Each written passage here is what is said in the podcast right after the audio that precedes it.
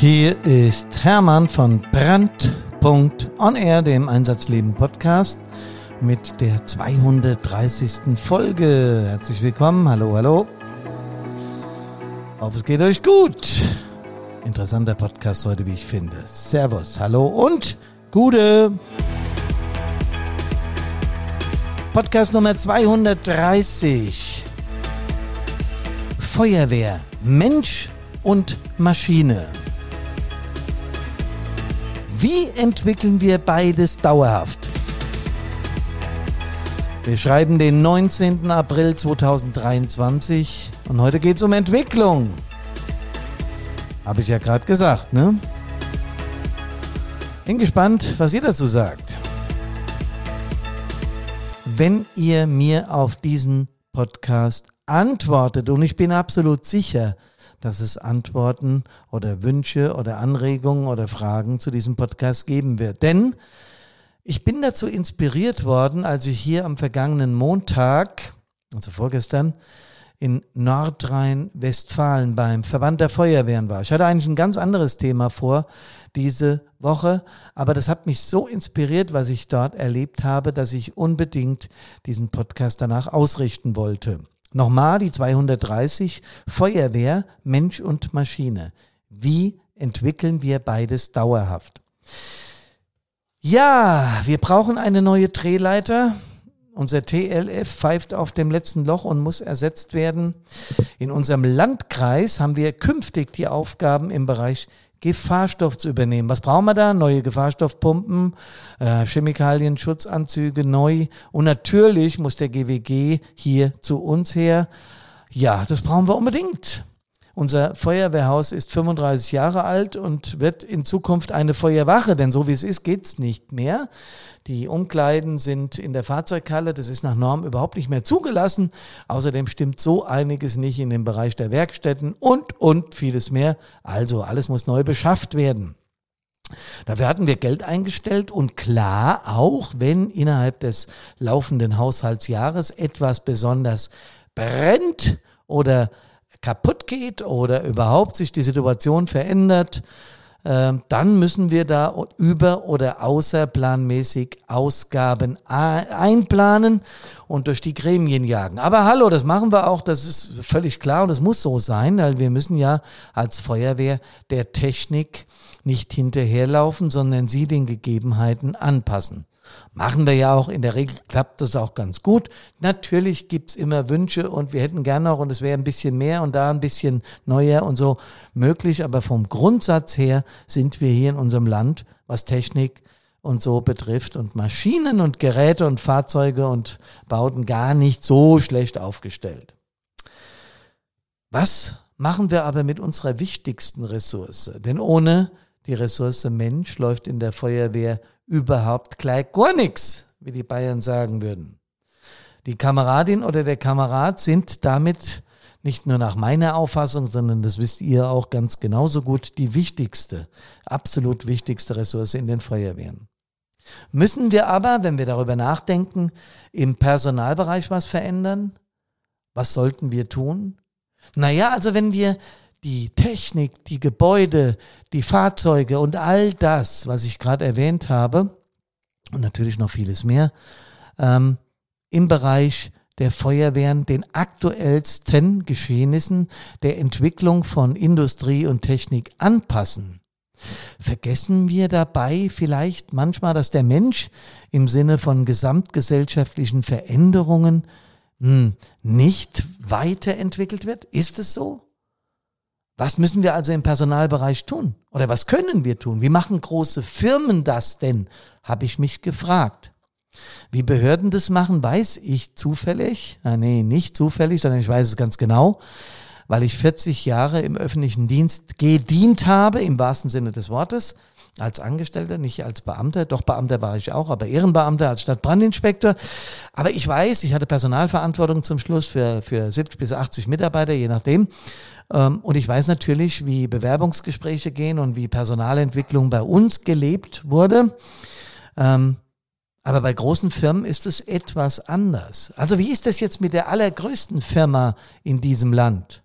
Mit der Feuerwehr?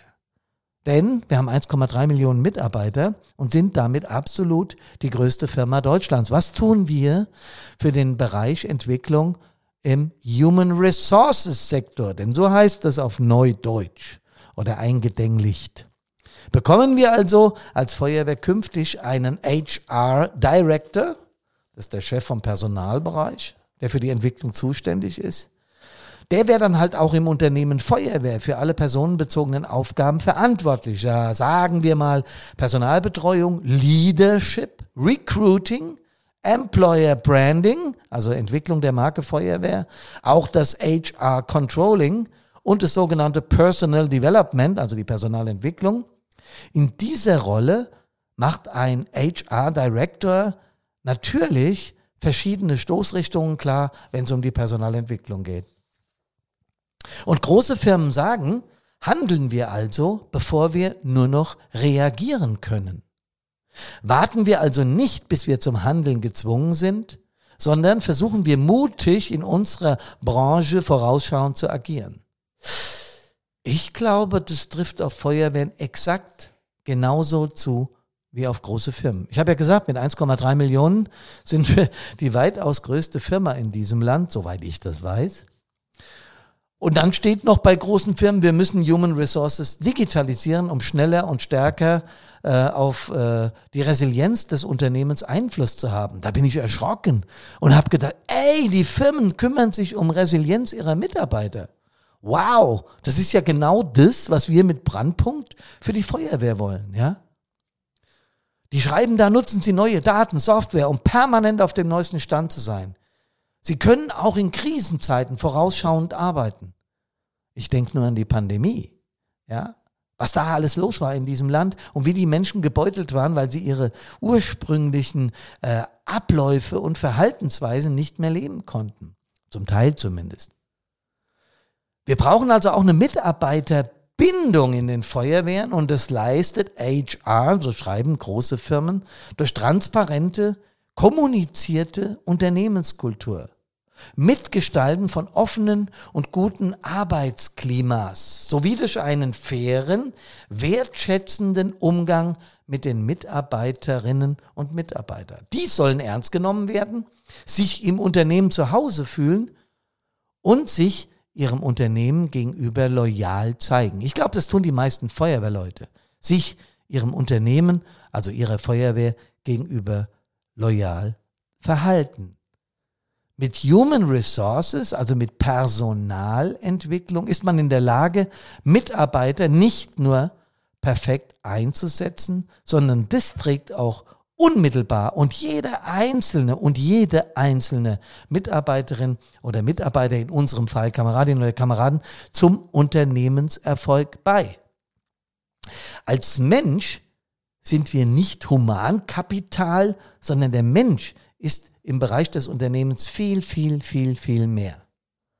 Tja, wie hört sich das an? Wie sollen wir da weitermachen? Brauchen wir Personalentwicklung? Brauchen wir Entlastung von diesen Aufgaben? Brauchen wir Verwaltung? Brauchen wir welche, die Mitarbeitervorteile rausarbeiten und die dann auch umsetzen? Leute, wie hört sich das an? Hm? Machen wir das so? Ich höre schon jetzt viele Stimmen. Nee, für so einen modernen Quatsch haben wir keine Zeit. Wer soll das, wer soll das alles machen? Ich glaube, es geht los. Und dann auch diese modernen Begriffe. So ein Scheiß kann keiner gebrauchen. Wir sind Kameradinnen und Kameraden, da setze ich das alles voraus, was du da erzählt hast. Wirklich? Ich habe am Montag, und deswegen komme ich auf diese Geschichte, viel über gesellschaftlichen Veränderungen geredet, aber auch viel mitgenommen. Weil die Menschen, die dort waren, wir waren äh, rund um die 20 Kameradinnen und Kameraden, es waren äh, Berufsfeuerwehren vertreten, äh, Berufsfeuerwehrleute, die auch in Freiwilligen Feuerwehr waren, es waren Frauen, Männer da, äh, sogar aus Hamburg, ja, also es war richtig eine tolle bunte Mischung und wir haben richtig geil diskutiert über unser Lieblingsthema, nämlich über die Feuerwehr. Und es ging natürlich hauptsächlich um die Human Resources, also um die Menschen, die Kameradinnen und Kameraden in den Feuerwehren.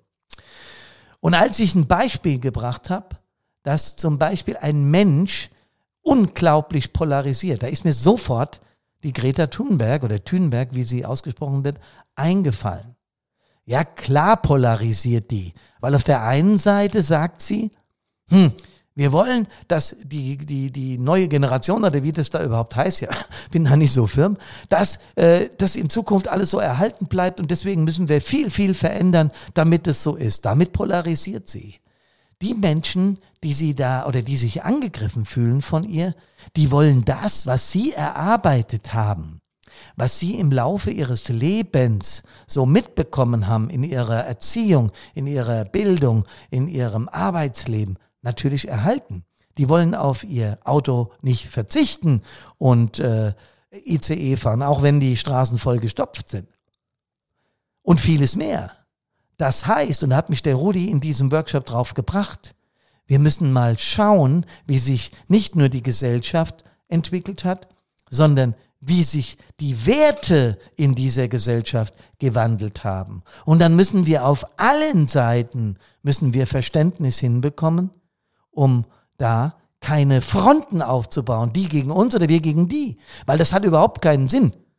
Diese Dinge führen in der Regel zu Hass und Hass führt zu, zu Auseinanderleben und Auseinanderleben kann, und das sieht man jetzt an dem bitteren Beispiel der Ukraine, zu Krieg führen, dass andere Menschen ein Land überfallen und meinen, das wäre ihnen das ist dann so die Spitze des Eisbergs. Aber gerade in diesem Fall der Generation Z, oder wie gesagt, ich weiß nicht genau, wie es heißt, äh, das, was die wollen, diese jungen Menschen und was das bei älteren Menschen auslöst, das sind Werte, äh, die unterschiedlicher nicht sein könnten. Und darüber müssen wir reden, auch wenn wir über Personal sprechen.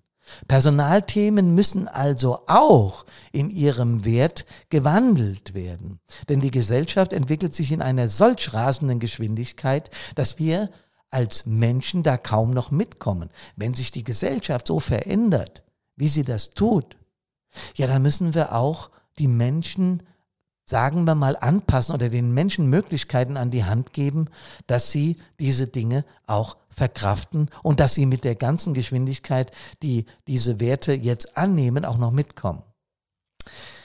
Also Personalthemen neu justieren. Es reicht nicht ständig zu sagen, wir müssen die Motivation unserer Leute stärken und dauerhaft befeuern. Wir müssen viel mehr tun. Wir müssen alte Zöpfe abschneiden, ohne die Älteren und Alten zu verbrellen. Und wir müssen neue Spielregeln zulassen, damit wir mit dieser ganzen Geschwindigkeit noch mitkommen. Das bedeutet auch, dass wir mehr delegieren müssen. Das bedeutet auch, dass Führungskräfte lernen müssen, nee, überhaupt alle Mitglieder lernen müssen, aktiv zuzuhören.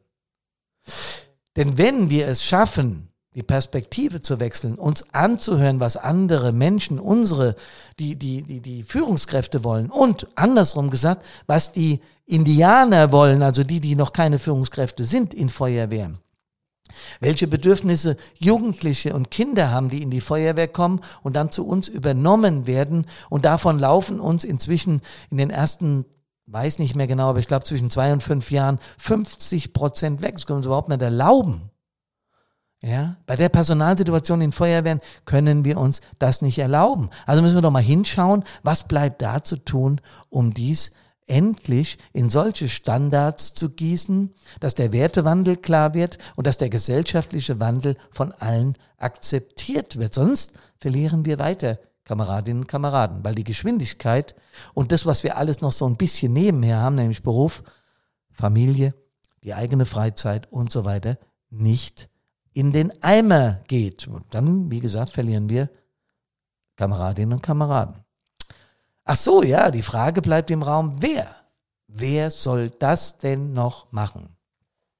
Und ich habe ja schon oft erzählt, dass ich mit einigen Menschen häufiger telefoniere. Das sind in der Regel Führungskräfte oder Politiker aus Städten, Führungskräfte aus Feuerwehren, meine ich natürlich, egal ob Beruf, Freiwillig oder Werk.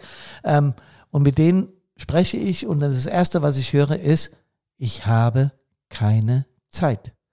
Ich bin dermaßen überfordert.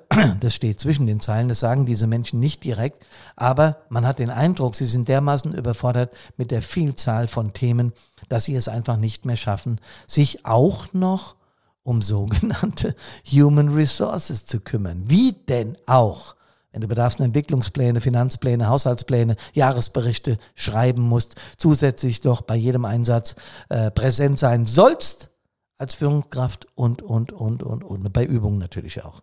Ihr wisst, was ich meine. Also bleibt die Frage im Raum, wer soll sich darum kümmern? Ich habe da eine klare Meinung. Aus meiner Sicht ist die Kommune dafür verantwortlich.